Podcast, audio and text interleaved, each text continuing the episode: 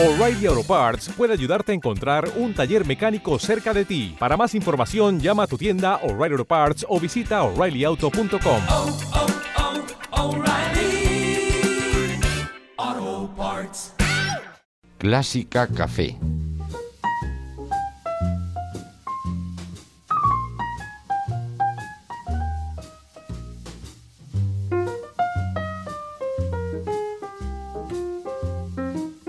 Y estamos de nuevo en Clásica Café, donde nos encontramos con grandes amigos, con grandes músicos.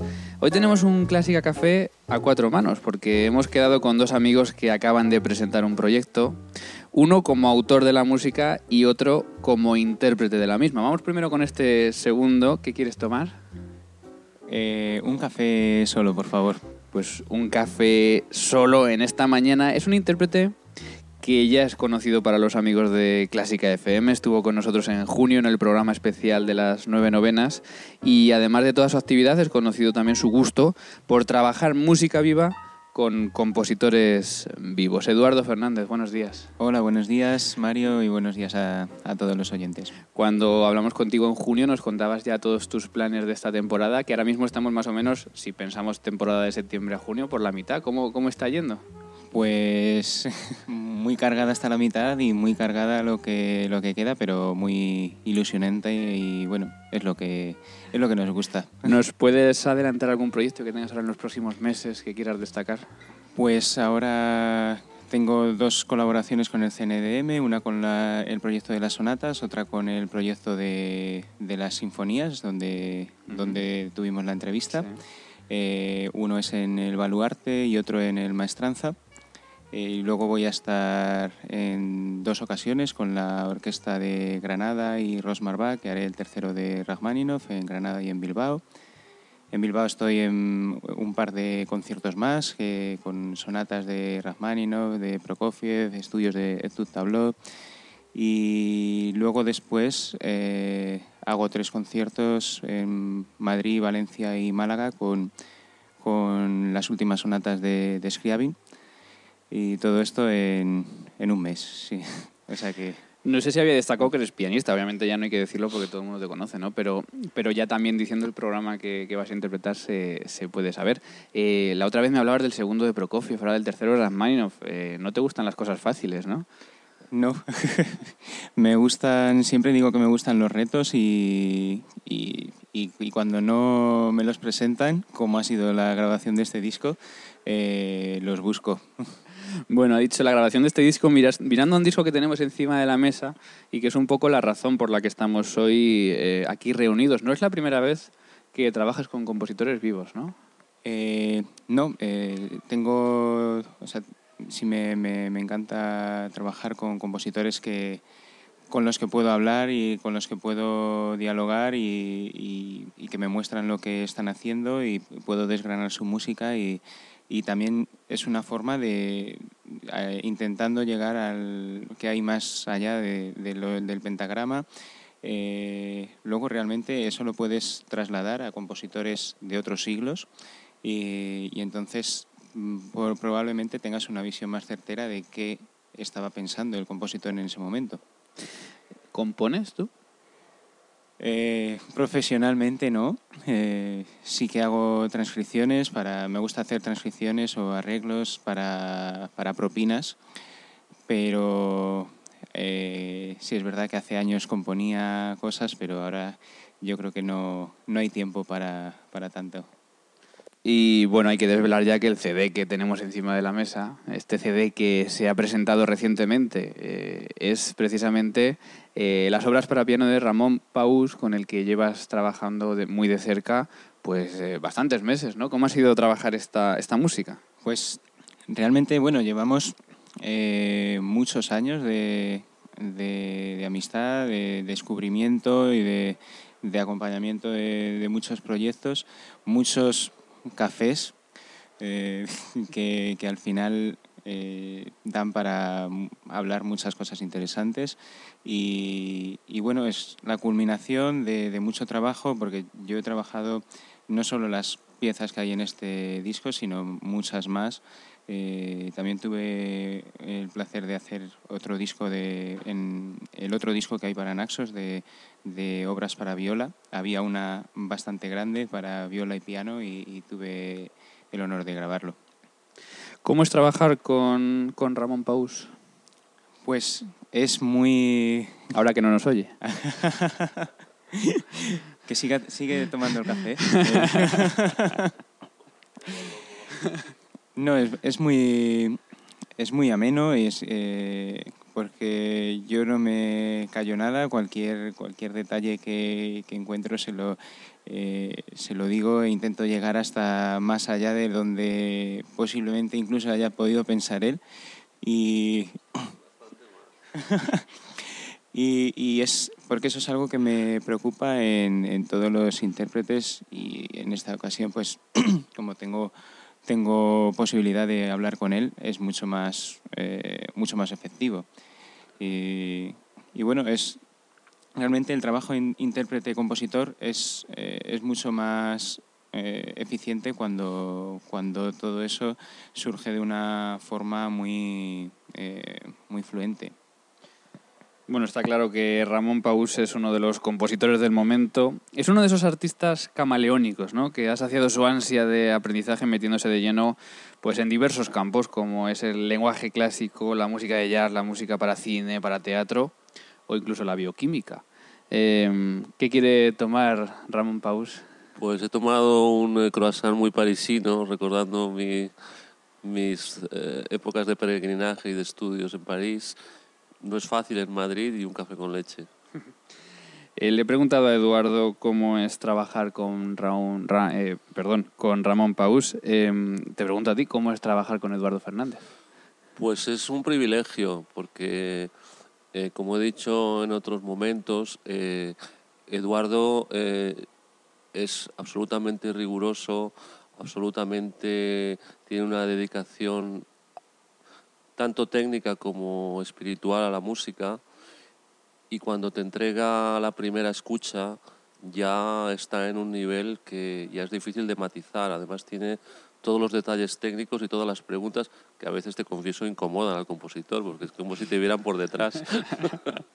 he dicho el detalle de la bioquímica, supongo que es poco relevante para tu carrera o no, o todo suma en la vida de un artista. Yo creo que todo suma y la experiencia de un científico de élite en cuanto a la, intu la intuición de cómo puede ser eh, un experimento exitoso, eh, piensa que hay que imaginarlo antes que, que demostrarlo. Eh, un compositor imagina y se demuestra a sí mismo y en la ciencia, aunque el proceso es más riguroso, también hay que tener la idea de por dónde pueden ser las cosas y tiene que ser acertada. Hablamos de Works for Piano de Ramón Paus, interpretado por Eduardo Fernández, eh, lanzado por Naxos. Cuéntanos, eh, Ramón, eh, encontramos cuatro piezas, ¿no? A mí me ha sorprendido porque cuando ves estas, estos discos ¿no? de piezas para piano te encuentras ocho eh, normalmente, ¿no? Te esperas ocho, diez piezas, así, de todo un poco. Y sin embargo es un CD bastante homogéneo, ¿no? Con cuatro piezas que no tienen relación entre sí, pero que están escritas en un momento parecido, con un lenguaje, no digamos similar, pero cercano, ¿no? Sí, pertenecen a un periodo de tiempo que puede oscilar entre aproximadamente unos seis años. Entonces, de alguna manera, eh, aunque las obras sean diferentes y, hayan cosas sustancialmente distintas, en alguna de ellas especialmente, eh, pues bueno, un compositor está en el momento que está y las cosas que se pregunta o dice son de un orden parecido. Piano al origen, piano en Arles, estudio para Uracilo, piano astrolabio. ¿Qué nos encontramos con estas obras? Pues cosas bien diferentes en cuanto a la energía de activación, que diría un bioquímico. Eh, las energías de activación de estas obras son bien distintas. Por ejemplo, si bien piano, al origen tiene que ver con un proceso de duelo o con lo que es eh, asumir eh, la ausencia de personas muy queridas, en este caso es una obra dedicada a mi madre, pues es el título de Piano al origen. Eh, Piano en Arles tiene una motivación muy diferente, que tiene que ver más con el cine, eh, tiene que ver con el hecho de que un maestro del cine japonés no pudiera eh, llevar a cabo su último proyecto, que tuvieran que ser cineastas americanos los que ayudaran a Kurosawa a filmar Dreams. tiene que ver con el hecho de que uno de los cuentos tiene que ver con eh, la búsqueda de la luz de Van Gogh y en ese momento conocí a un príncipe como es Eduardo Fernández y la obra empezó a, salir de una manera absolutamente fulgurante, fulgurante, era, estábamos encima del verano, estábamos muy cansados, pero la obra quería salir y salir y salir y así fue que le dediqué piano en Arles. Mm, Estamos hablando con Ramón Paus, eh, estamos con Eduardo Fernández. Eh, Ramón decía que, que eres uno de esos compositores, eh, pues eso, muy camaleónicos, ¿no? Que has hecho de todo. Eh, te has formado también en jazz, has hecho música de cine. Eh, ¿En qué lenguajes te has sentido más cómodo? Realmente mm, el lenguaje lo, uno lo va descubriendo con, con el tiempo. Yo lo que creo que es esencial es no tener prejuicios a la hora de estudiar en una gran escuela de jazz o irte a París a estudiar en otras escuelas que tienen más que ver con la vanguardia o escuchar música popular mm, y poco a poco ir eh, haciendo una amalgama para poder encontrar tus propias palabras. Creo que los comportamientos sectarios en la estética no son buenos. Hablabas antes de los procesos de activación, me parece, o algo así. Eh, ¿Quiénes son los tus Ener- energía de activación. energía de activación? ¿Quiénes son tus compositores de activación, si los hubiese? Es decir, ¿qué influencias tiene Ramón Paus a la hora de escribir música? Te confieso que no soy- nunca he sido mitómano en ninguno de los aspectos, pero hay compositores que me conmueven profundamente, como pueda ser mm, Bach o pueda ser Tomás Luis de Victoria, Cristóbal de Moraes.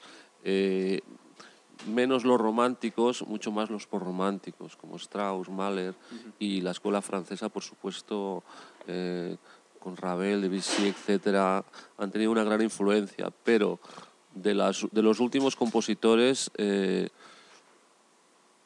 Sinitke, Bartók, Gubaidulina son compositores que realmente, aunque yo sé que nunca voy a escribir parecido a ellos, eh, sí que son muy, que, mm, muy deseables para mí y son como paraguas afectivos.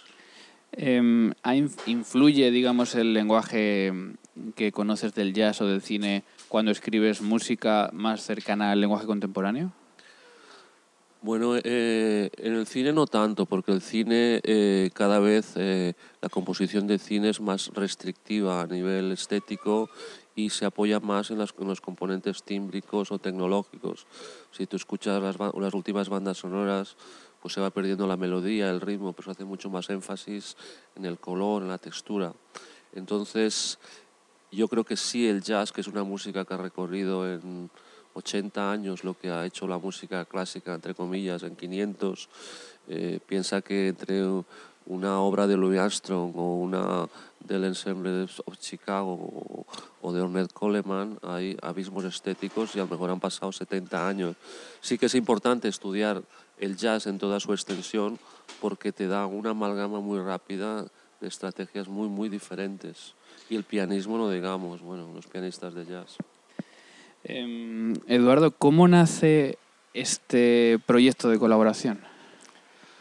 Nace del, eh, como decía antes, del, del- es el fruto final de, bueno, final, puede haber más, pero, pero es el fruto final de, de un proceso de, de preparación, de multitud de, de obras, de, de interés mío por, por todo lo que pudiera tener o por todo lo que tuviera sobre la mesa en, en proceso Ramón y de interés también de él de, mostrarme todo lo que había hecho y todo lo que estaba haciendo. Entonces, eh, hay un, un crecimiento de, de- de interés mutuo eh, que ha hecho que él escriba quizás más obras también eh, y yo estudie y demande más, eh, más, más notas por parte de, de él.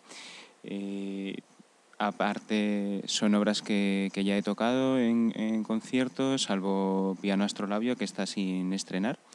Y, y bueno, pues eh, después de tanto tiempo trabajando estas obras y él escribiendo en est- este compendio de, de obras de un, del último periodo hasta, hasta la actualidad, eh, creíamos que era, que era lo suyo, tener un, un disco que reflejara ese trabajo. Ramón, eh, ¿quedan piezas para piano por grabar? ¿Hay una segunda parte en el futuro? La hay, la hay, sin duda. Y tercera, eh, el piano es un instrumento muy ligado a mi infancia, puesto que mi madre, aunque no tocaba profesionalmente, sí que me hacía escuchar diariamente todas las obras que iba tocando. Entonces, para mí es un timbre muy cercano y me es, me es muy natural, me, me- sale de una manera muy natural escribir para, para ese instrumento. Además, lo amo profundamente. Eh, los dos tenéis eh, relación con la música contemporánea y quiero preguntaros, como compositor y como intérprete, eh, ¿cómo veis esa relación vuestra con la música con el público? Es decir, ¿cómo sentís al público cuando componéis o cuando interpretáis eh, esta música, digamos, más vanguardista, Ramón? La verdad es que yo no sé si porque mi música, aunque sea a veces más abstracta o menos, sí que tiene, como dice Eduardo, una componente consonante, aunque sea abstracta. Incluso hay gente que dice que es tonal cuando no lo es en absoluto, ni siquiera modal. Pero sí que es verdad que tiene cierta consonancia y cierto, eh, cierta concomitancia. Entonces, la verdad que yo siempre me he sentido muy querido en, mucho- en- auditorios muy diferentes, lo cual no deja a veces de sorprenderme, ¿eh? o sea que se la he colado, pero de todas, todas. Eduardo. Bueno, para mí, yo creo que evidentemente el proceso de ruptura con el lenguaje eh, ya se ha pasado y entonces estamos de vuelta ya de ese proceso de ruptura y yo creo que cada, cada compositor, el que, el que realmente queda y sigue hacia adelante es el que busca su propia identidad y que de forma que al escuchar un compás, o, dos compases, una línea melódica o, si no hay melodía, una, una, un lapsus de, de tiempo, eh, el oyente sepa encontrar que ese compositor es eh, el, que, el que lo ha escrito. Entonces yo creo que el éxito de un compositor es- reside ahí. Y yo creo que estamos mm, realmente en ese, en ese momento de vuelta de la ruptura. Como intérprete, sí que he hecho en falta que, que todos mis colegas intérpretes, eh, o sea, que haya un mayor interés en, en que la música actual esté, eh, esté instalada en, en el término música, no que la música contemporánea o música actual eh, viva en un, en un nicho, en un gueto que, del que o te metes y te dedicas a la música contemporánea o no te quieres ni acercar, o te, o te acercas pero lo justo para trabajar tal obra de tal otra. Entonces mi forma de, de actuar es que si yo trabajo una obra de un compositor actual, eh, la tengo que abordar igual que abordaría una- un nocturno de Chopin o una sonata de Beethoven o un preludio de Bach. Habla, Ramón, habla Eduardo de compositores rupturistas. ¿Te consideras un compositor rupturista? Mm, Lo único que te puedo decir es que yo intenté eh, saber de todas las escuelas, saber de todas las tendencias y intentar expresarme a mí mismo. No, no fue una, nunca ha sido una prioridad para mí el ser rupturista o no, sino realmente es- expresar las cosas que yo creía que debían ser dichas desde mi lado. Quizá a veces lo sea más, a veces menos, pero no es, no es una prioridad en sí mismo. Piezas para piano de Ramón Paus en, esta, en este nuevo lanzamiento de Naxos eh, con las manos de Eduardo Fernández. Y bueno, yo creo que después de esta conversación no hay más que, que ir corriendo a comprar este CD o a escucharlo en las distintas plataformas y, y a disfrutar de este lenguaje tan, tan curioso. Acabamos siempre esta conversación eh, con 10 preguntas express eh, para conoceros un poquito más. Siempre lo hacemos con todos los entrevistados y artistas. Eh, como hoy tenemos dos, pues nada, voy haciendo una a cada uno para, para que vayamos respondiendo todos. Vamos eh, con la primera, Eduardo. Eh, un instrumento musical aparte del piano. La voz, Un instrumento musical eh, aparte del piano, digamos, también, por decir alguno. La viola. Eduardo, eh, bueno, vamos con Ramón. Un compositor que adores. Ravel. Eduardo. Scriabin, Un compositor, Eduardo, que no te guste. em, Mendelssohn. Las más difíciles. Bueno, se ha mojado. Ramón. Nunca he tenido ese- esa sensación. Un, Ramón, un intérprete o director que te inspire especialmente. Intérprete. ¿Intérprete o director de orquesta o algún artista que te inspire? Bueno, eh, me hizo llorar Carlo María Giulini una vez que pude escuchar un- una obra dirigida por él cuando ya era muy, muy mayor. Y los grandes pianistas de jazz como Jarrett, como Bill Evans, me, me emocionan profundamente, o Chet Baker. Eduardo. Em, vivos, Sokolov y Keith Jarrett. No vivos, eh, Cortot y Rubinstein. Una obra, Eduardo, que te gustaría escuchar hoy cuando llegues a casa. Eh, bueno, cualquiera de estas de, De este este CD. CD, por supuesto. Em, una sonata de séptima sonata de Scriabin. Ramón, una obra que te apetezca escuchar cuando llegues a casa. Pues eh, el concierto de viola de Sinitke. Ramón, eh, música no clásica que te gusta escuchar habitualmente.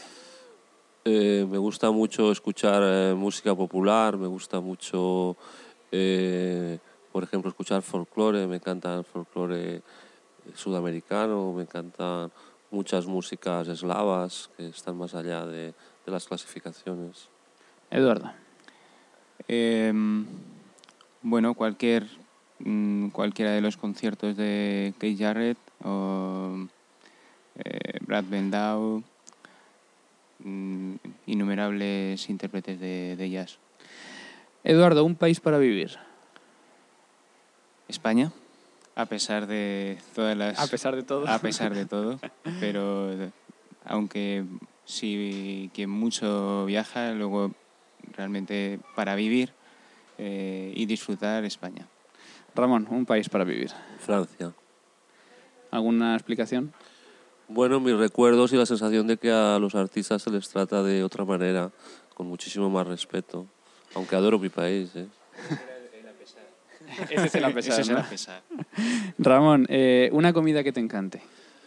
Bueno, yo soy muy mediterráneo, nací eh, en eh, Valencia y adoro los arroces, los pescados, eh, toda la dieta mediterránea me, me produce una enajenación mental.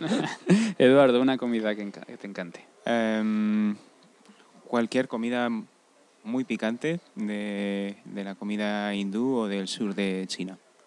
Eduardo, si no fueses músico, serías...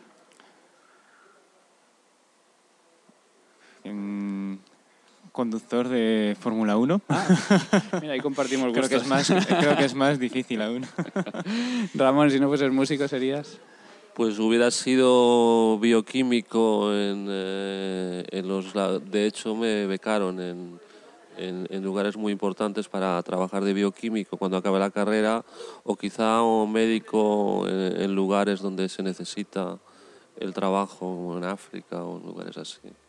Y por último, Ramón, eh, un deseo para el futuro de la música.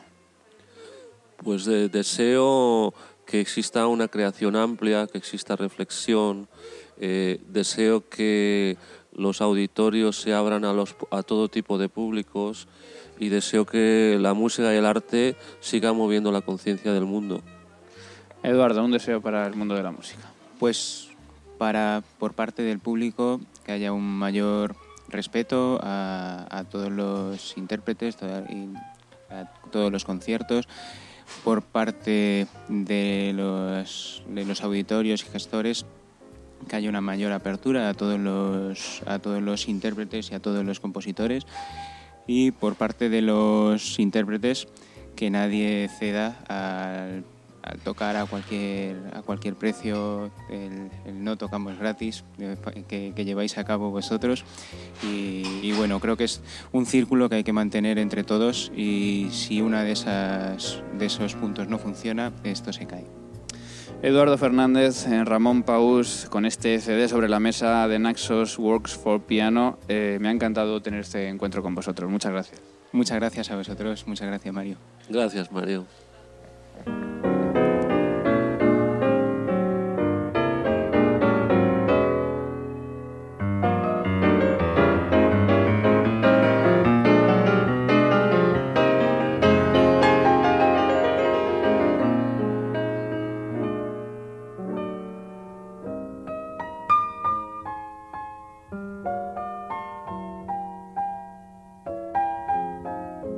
Clásica FM Radio.